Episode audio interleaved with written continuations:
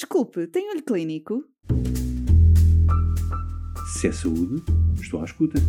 Atualidade científica para profissionais de saúde? Quero, Quero ouvir. ouvir. Olho Clínico, o seu podcast de discussão científica. Olá, Olho Clínico traz para a discussão científica um novo tema, desta vez referente ao cancro coloretal metastático. O número de novos diagnósticos em 2020 ultrapassou os 5.300, o que vem comprovar que é um dos tipos mais frequentes de cancro, afetando ambos os sexos. Sendo uma patologia que tem cada vez mais diagnósticos numa população mais jovem, é essencial discutir novas abordagens terapêuticas. Para isso, continuamos a conversa com os peritos. A doutora Mariana Malheiro, oncologista médica no Hospital São Francisco Xavier e Hospital Kofi Infante Santo, e o professor Mário Fontes e Souza, especialista em Oncologia Médica no Hospital Tejo. Fico por aqui e tenha olho clínico. Olá, Mariana, e olá a todos. Olá, Mário. Olá a todos. Olha, Mariana, nós estamos aqui com uns minutos para falar de um tema que nos é especialmente uh, que é extremamente importante e eu trago aqui só uns dados recentes de um artigo que eu passei e eu acho que também era importante partilhar aqui com quem nos ouve é um artigo recente que fala sobre uh, o aumento da incidência de cancro coloretal na população jovem, ou seja, abaixo dos 50 anos, e que tem vindo a aumentar uh, cada vez mais nos últimos anos. Só para termos uma noção, o carcinoma coloretal é o terceiro cancro mais comum a nível mundial e é a segunda causa de morte de cancro. Portanto, claramente números muito relevantes no contexto global epidemiológico mas especificamente deste cancro dito precoce, que é então considerado com menos de 50 anos, tem vindo a aumentar a nível mundial de forma significativa, com algumas agravantes, nomeadamente estes doentes têm muito mais probabilidade de serem diagnosticados em estádio 3 ou 4, uh, e, portanto, desde logo, mais tardiamente, o que também pode ser explicado, desde logo, por exemplo, não fazer, não existir rastreio para esta população, não estar indicado.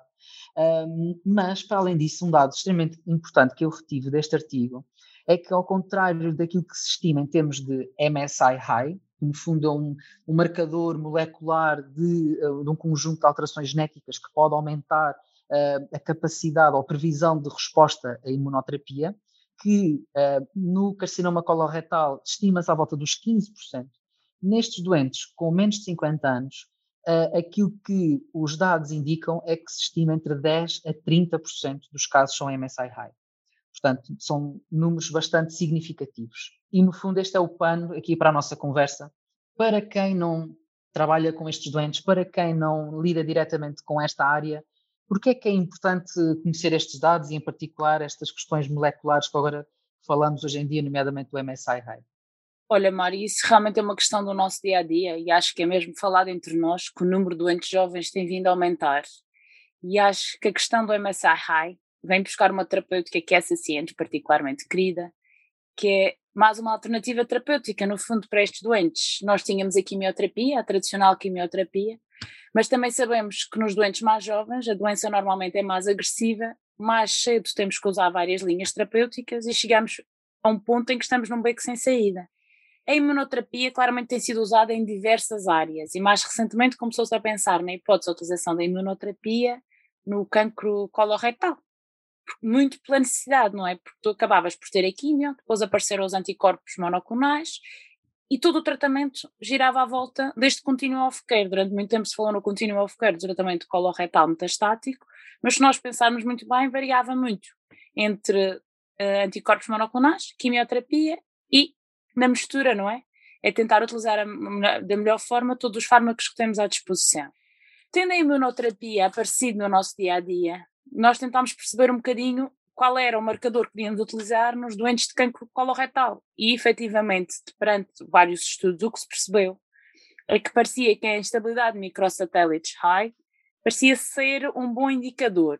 Isto surgia essencialmente com vários ensaios de fase 12 e em doentes em segunda linha ou mais tratado, que demonstraram que efetivamente nestes doentes a utilização do, anti, do anti-PD1 em monoterapia podia ser uma boa opção, porque as taxas de resposta eram à volta de 30% a 50%. Se formos comparar isto com as taxas de resposta da quimioterapia, temos um grande avanço na utilização da imunoterapia. Além disso, e a particularidade da imunoterapia, que se verificou também no tratamento do cancro do colo retal, são as respostas duradouras. Dentro destes 30% a 50% de doentes, as respostas eram mais duradouras. Portanto, além de termos melhores respostas, tínhamos mais tempo de resposta. Outra alternativa que também se tentou estudar foi a associação dos anti-PD1s com outro tipo de anticorpo, que é os anti-CTLA4. Vários estudos também feitos em doentes multitratados pareciam conferir algum benefício à utilização destes medicamentos, sem prejuízo para a tolerância, não esquecendo que a própria combinação em si pode ser um bocadinho mais tóxica. Estes ensaios numa fase inicial eram muito, além de não serem dirigidos à patologia coloretal, tinham essa particularidade, a seleção dos doentes era para instabilidade microprostatélites, vieram despertar a curiosidade para a utilização desta imunoterapia numa fase mais precoce. Não sei o que é que tu achas, se tens alguma opinião, se achas que faz sentido, que fez sentido avançar para uma fase mais precoce, se faz sentido usar na prática clínica? Acho que, acho que sim, e a tua observação é, é muito pertinente e traduz muito aquilo também que eu acho, uh, nomeadamente passar do conceito de encontrar biomarcadores numa altura em que nós já não temos alternativas terapêuticas e, portanto, no fundo, é encontrar o melhor possível nessa fase e esperando que o doente ainda esteja em boa condição física para conseguir uh, fazer o tratamento, uh, sendo que, naturalmente, o perfil de toxicidade é genericamente muito melhor tolerado com a imunoterapia do que com a quimioterapia. Ah, e um parte, é... de doentes jovens sim, sim. e poderem continuar a trabalhar, por exemplo, na sequência do que tu estás a dizer, no perfil de tolerabilidade. Claro que sim. Claro que sim. É o número de idas ao hospital, é o número de tempo que fica a fazer o tratamento em próprio hospital dia, portanto, tudo isso se reflete em termos de qualidade de vida e a capacidade de manter um, uma atividade laboral. Um, no fundo, é a mudança do paradigma entre fazer uma opção terapêutica de última linha, não havendo alternativas consideradas standard, até caminhar para aquilo que é a primeira linha e destronar uh, aquele que é o considerado o standard of care desde há décadas, que é a quimioterapia, um, que sabemos, obviamente, que, que é eficaz uh, e, no entanto, traz um, consigo um conjunto de limitações e inerências que, eh, que, no fundo é o desafio dos oncologistas na sua prática clínica.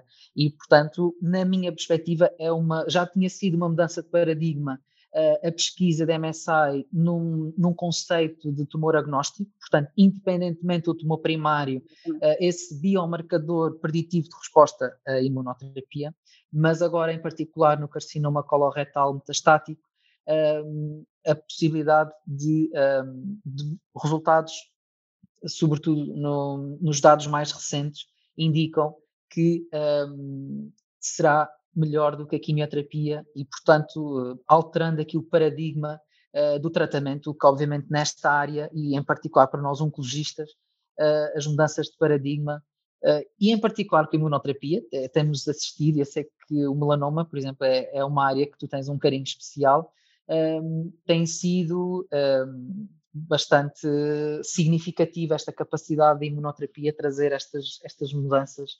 Um, e pronto, e como te digo, esta hum, mudança de, de paradigma no tratamento coloretal acho que uh, é incontornável.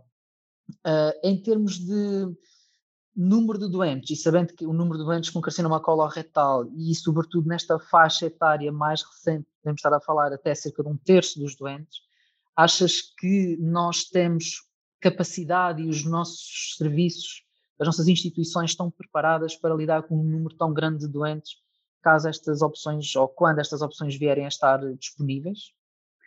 Olha, sem me querer alongar muito para não sermos muito chatos para quem nos está a ouvir, eu Sim, acho que. Obrigado. eu acho que efetivamente as nossas instituições para lá caminham. Eu acho que em termos de tempo em hospital dia, em termos de, se pensarmos nos custos e nos gastos uh, quer no momento, quer a longo prazo, nós vamos ter um benefício. Se nossos estudos fossem, fossem feitos estudos económicos, não é? Se calhar percebíamos que o benefício da utilização da, da imunoterapia, as vantagens que tem a sua utilização, quer na questão laboral, não é? Os doentes poderem continuar a trabalhar, terem menos horas nos hospitais de dia, terem menos idas aos serviços de urgência, todos os recursos envolventes, acho que hum, acho que se perceberia que seria benéfico, não é? E acho que para lá caminhamos. Acho que as pessoas têm muito, muito menos receio em utilizar a imunoterapia. E efetivamente, Mário, o ano passado foi um ano de revolução mesmo no cancro coloretal. Uh, as saídas dos ensaios de primeira linha não é? Com os benefícios, querem taxas de resposta, quer eh, a intolerância, querem benefícios de PFS, eu acho que nós temos mesmo que pensar, não é? Porque se tínhamos oito meses com a quimio e passamos a ter 16 com a imuno, se calhar estamos a poupar doentes a diversas linhas terapêuticas nesse período, não é? E acho que realmente, eu não sei, acho que nós temos visto cada vez mais, e acho que mesmo nós que não somos de, centros enormes, temos visto cada vez mais a utilização da imunoterapia, e da minha experiência nos últimos meses não tem havido qualquer recusa, acho que estamos todo, caminhamos todos no mesmo sentido. O que é que tu achas? Eu acho que sim, e sobretudo termos passado pelo Covid e termos forçado a mudar e a adaptar-nos de uma forma tão significativa e tão rápida, eu acho que olhar aqui para a imunoterapia até já me parece muito fácil em comparação. A imunoterapia já está em utilização há vários anos, já é standard em várias, várias patologias e, portanto, não parece difícil. Naturalmente, aquilo, a expectativa é que o número de doentes aumente significativamente e que, no fundo, também uh, aquilo que se espera é que os serviços consigam acompanhar as particularidades uh, relacionadas com o manejo das toxicidades de, de, da imunoterapia, e, mas isso naturalmente será uma, uma adaptação e claramente tem vindo a melhorar progressivamente. Um, portanto, aqui deixa-me esperançoso que realmente vai ser uma realidade praticamente norte a sul do país e ilhas, que um, o número seja crescente e que realmente a experiência seja cada vez maior e com cada vez mais confiança para uh, tratar com esta arma terapêutica uh, inovadora. Da minha parte, despeço, Mariana, passo-te a palavra para fechares aqui o episódio. A título de conclusão, acho que sim. Eu, pelo que eu disse no início, volto a dizer, a imunoterapia para nós é uma área particular, de particular interesse. Acho que, particularizando no cancro coloretal, foi realmente, ou vem, para ser uma grande mudança de paradigma. Teve aprovação precoce da FDA, a utilização dos anti-PD1s, portanto, acho que nos deve alertar para uma vinda aí para ser utilizada com frequência. E acho que, generalizando um pouco, realmente foi uma mudança de paradigma em muitas áreas e fico muito satisfeita de ver no nosso dia a dia o aumento da utilização e a facilidade com que as pessoas aprenderam a gerir ou mais curiosidade têm em aprender os efeitos e as reações à imunoterapia. E desde já agradeço a todos a vossa atenção. Se é saúde, estou à escuta. Atualidade científica para profissionais de saúde? Quero, Quero ouvir. ouvir. Olho Clínico, o seu podcast de discussão científica.